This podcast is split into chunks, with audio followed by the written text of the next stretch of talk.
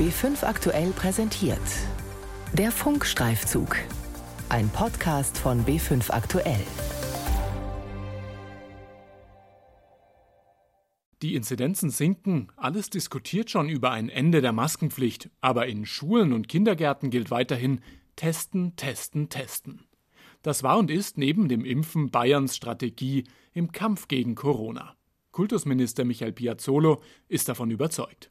Die Tests geben mehr Sicherheit und haben es uns erlaubt, die Schulen früher zu öffnen. Und auch für Kita-Kinder gibt es jetzt Selbsttests, die sich die Eltern in den Apotheken abholen können. Keine Pflicht, aber von Bayerns Familienministerin Carolina Trautner ausdrücklich erwünscht. Ich glaube, das ist jetzt ein weiterer Beitrag für die Sicherheit in den Kitas. Die Frage ist nur, werden Kitas und Schulen durch das Testen wirklich sicherer?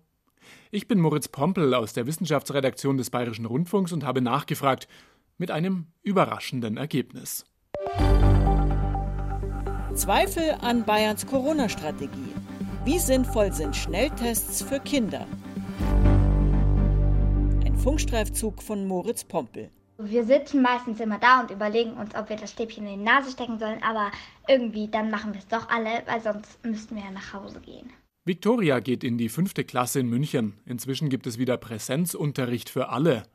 Damit der stattfinden darf, müssen sich Victoria und ihre Klassenkameradinnen und Kameraden zweimal die Woche testen. In der Schule unter Aufsicht. Aus unserer Klasse war noch kein Mensch positiv und die Tests sind von der Schule gespendete Schnelltests, die innerhalb 15 Minuten das Ergebnis anzeigen. Die Prozedur ist bei den Schülerinnen und Schülern eine eher ungeliebte Pflichtübung. Aber viele Eltern finden es gut, dass sich ihre Kinder regelmäßig testen. Und dass es die Tests jetzt auch kostenlos für die Kindergarten- und Kita-Kinder gibt. Das zeigt meine stichprobenartige Umfrage unter Eltern aus ganz Bayern. Ich bin absolut pro Testung, absolut dafür und mich als Mutter beruhigt es auch. Ich finde das prinzipiell gut, dass getestet wird, um auch normales Schulleben wieder hinzubekommen. Da alle Kinder ja noch nicht geimpft werden können, ist es super einfach zu erkennen, wenn die Krankheit ausbricht. Die derzeitigen Zahlen sind so niedrig, dass es ja sehr unwahrscheinlich ist, dass man jetzt auf einen Infizierten trifft. Das ist ein Grund, wo man eigentlich jetzt langsam drüber nachdenken müsste, diese Testerei sein zu lassen. Auch in der Wissenschaft gibt es Zweifel an der Anzahl und der Aussagekraft der Tests in Schulen und Kitas. Tatsächlich können die Antigen-Schnelltests sogar mehr Verwirrung stiften als nutzen, glaubt der Arzt Burkhard Rodeck von der Deutschen Gesellschaft für Kinder- und Jugendmedizin. Ein Argument ist die mangelnde Sensitivität. Die sagt aus, wie viele Corona-Positive der Test tatsächlich als positiv erkennt.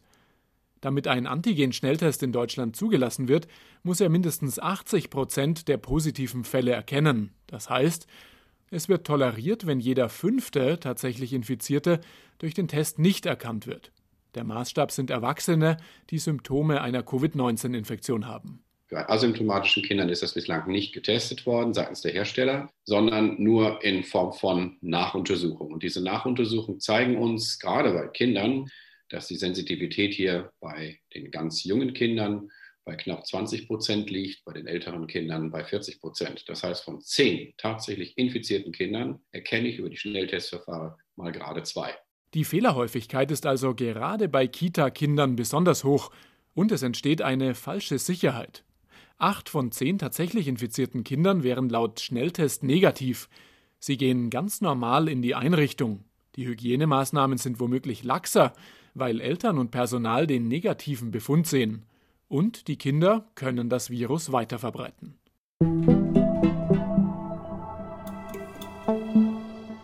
Bayerns Familienministerin Carolina Trautner setzt trotzdem auf die Antigen-Schnelltests. Die sind zuletzt auch als Selbsttest für kleine Kinder zugelassen worden.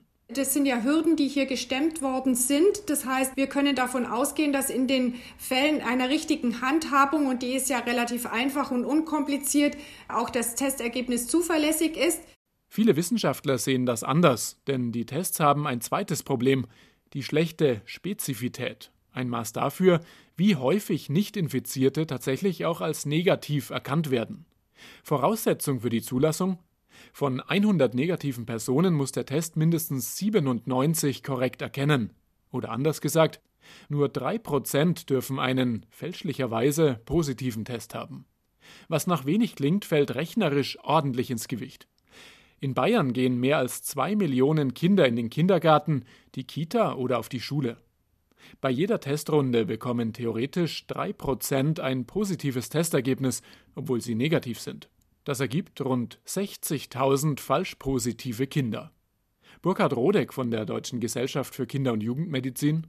Da fragt man sich schon, ist das sinnvoll, eine solche Testung flächendeckend weiter einzufordern? Wenn ich eine hohe Rate habe an Testergebnissen, die falsch positiv ausfallen, dann hat das ja Folgen. Der wird unter Quarantäne gesetzt, die Eltern werden unter Quarantäne gesetzt, es muss eine PCR-Nachtestung stattfinden.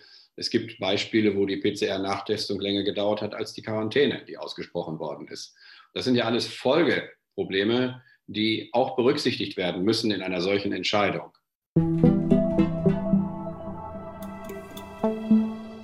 Noch ein drittes Problem kommt dazu. Je niedriger die Corona-Fallzahlen in der Bevölkerung sind, desto mehr fallen die Fehler der Tests ins Gewicht. Dazu ein kleines Rechenbeispiel. Liegt die 7-Tage-Inzidenz bei unter 20 Neuinfektionen pro 100.000 Einwohner, so wie im Moment, dann heißt das, eine Person von 5000 hat einen positiven PCR-Befund. Würde man bei diesen 5000 Personen einen Antigen-Schnelltest machen, dann hätten theoretisch 3% von ihnen ein falsch positives Ergebnis, also 150 Probanden. All die müssten dann erstmal in Quarantäne und mit der zuverlässigeren PCR-Methode nachgetestet werden. Ich habe damit Bayerns Kultusminister Michael Piazzolo konfrontiert er kennt die Probleme, will aber trotzdem erstmal so weitermachen, sagt er im Interview mit dem Bayerischen Rundfunk. Die Tests, da würde ich nach meiner persönlichen Einstellung jetzt in diesem Schuljahr nicht dran rütteln, weil sie sich gut bewährt haben. Aber trotzdem, wir werden darüber immer wieder nachdenken, auch in der Regierung diskutieren, auch mit den Wissenschaftlern. Denn es ist ein Eingriff in die Freiheit und insofern heißt es auch immer wieder die Verhältnismäßigkeit nachprüfen. Genau diese Verhältnismäßigkeit stellen manche Wissenschaftler aber selbst bei höheren Inzidenzen in Frage. Die Antigen-Schnelltests haben auch dann eine hohe Fehlerquote. Und auch die kostenlosen Selbsttests, wie sie der Freistaat jetzt für Kita- und Kindergartenkinder anbietet. Beide Tests weisen Viruseiweiße nach, die im Rachen oder der Nase stecken. Damit die Tests funktionieren, braucht es mehr Viruspartikel als bei der PCR-Methode, bei der das Viruserbgut künstlich vervielfältigt wird. Deshalb funktionieren die Schnell- und Selbsttests vor allem dann gut, wenn Patienten Symptome haben, also zum Beispiel auch bei Kindergartenkindern mit Schnupfen, um schnell zu sehen, Covid ja oder nein. Aber sie funktionieren nicht gut bei gesunden bzw. symptomlosen Probanden. Der Kinderinfektiologe Johannes Hübner vom Universitätsklinikum München sagt deshalb, weg mit den generellen Tests aus Schulen und Kitas. Er ist Vorsitzender der Deutschen Gesellschaft für Pädiatrische Infektiologie und er koordiniert die Covid Kids Bavaria Studie, hat also über Monate das Infektionsgeschehen an Bayerns Grundschulen untersucht. Wir haben uns von Anfang an gegen diese Testungen ausgesprochen, weil wie gut diese Tests wirklich sind und wie viele Infektionen wirklich nachgewiesen sind, ist eigentlich nirgendwo vernünftig untersucht worden. Und ganz ehrlich, wir haben auch in Schulen Testungen gemacht. In Schulen sind die Raten auch generell niedrig gewesen dann überwiegt die Anzahl der falsch Positiven bei weitem die Anzahl der wirklich Positiven, die man dabei rausfischt. Burkhard Rodeck von der Deutschen Gesellschaft für Kinder- und Jugendmedizin sieht abgesehen davon ein klares Missverhältnis zu den Kosten. Jeder Test, sagt er, wird mit 18 Euro abgerechnet. Bei zwei Millionen Kindern und Jugendlichen in Bayern und je zwei Tests pro Woche entstehen rund 70 Millionen Euro an Kosten jede Woche dann ja, verbrate ich hier auf gut Deutsch gesagt einen Haufen Geld und Zeit und Aufwand und Belastung für die entsprechend positiv getesteten, aber eigentlich negativen, der auch nicht angemessen ist. Für dieses Schuljahr, also bis Ende Juli, sind die Tests aber ohnehin schon bestellt, sagt Kultusminister Piazzolo.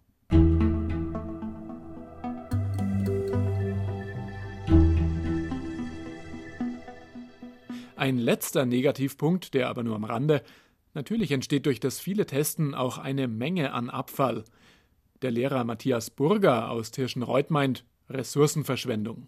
Wenn ich sehe, was da jede Woche für Säcke an Müll unsere Schule verlassen, jedes Kind bekommt einen kleinen Test extra abgepackt und das zweimal die Woche. Bei Klassenstärken bis zu 30 Schülern. Da kommt einiges zusammen und das ist jetzt nur eine Schule. Also wenn man das jetzt mal bayernweit betrachtet, ist das eine ernstzunehmende Menge, die da entsteht.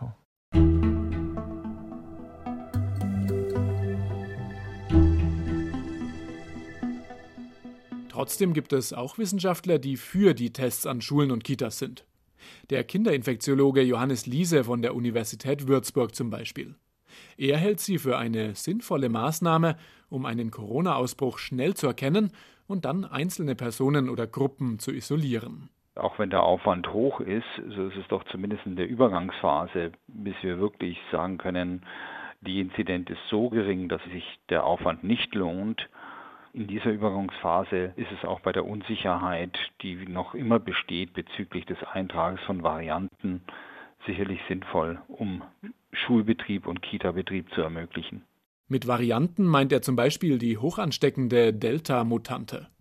Dass die Schnelltests relativ häufig falsch liegen, hält Liese für verkraftbar, auch weil bei einem positiven Ergebnis ja ohnehin ein PCR-Test folgt. Trotzdem fragt auch er sich, ob der Schnelltest wirklich zweimal die Woche sein muss. Man kann natürlich überlegen, ob diese Frequenz bei niedrigen Inzidenzen notwendig ist. Aber ich würde nicht von zweimal die Woche gleich auf Null übergehen, sondern würde dann das Testintervall etwas verlängern, zum Beispiel auch nur alle zwei Wochen einmal oder so. Und habe aber dann dadurch noch immer eine gute Möglichkeit, Infektionsgeschehen auch zu überwachen. Viele Wissenschaftler glauben aber, dass dafür eine andere Art von Tests sinnvoller wäre. Keine Schnelltests für jeden Einzelnen, sondern ein PCR-Pool-Test. Er dauert länger bis zum Ergebnis, aber er ist zuverlässiger. Vereinfacht gesagt sammelt man dabei die Speichelproben einer ganzen Klasse und wertet diese gemeinsam in einer PCR aus. Sollte sie positiv ausfallen, folgen Einzeluntersuchungen. Kinderinfektiologe Johannes Hübner vom Uniklinikum München gibt zu bedenken, testen ist aber nicht alles. Wir haben an einer großen deutschlandweiten Studie zu diesen Pooltests teilgenommen und da ist sowohl die Sensitivität als auch die Spezifität sehr, sehr viel besser. Das ist aber sehr, sehr aufwendig. Wichtig sind konsequente Hygienemaßnahmen in den Schulen. Da gibt es klare Empfehlungen für. Wenn die konsequent eingehalten werden, und das zeigen unsere Studien, das zeigen andere Studien, dann brauchen wir auch keine Testungen. Welche Hygienemaßnahmen in Kitas und Schulen aber sinnvoll sind, darüber herrscht gerade Verunsicherung. Reichen Maske tragen, Händehygiene und Abstand aus, wie im Rahmenhygieneplan vorgeschrieben?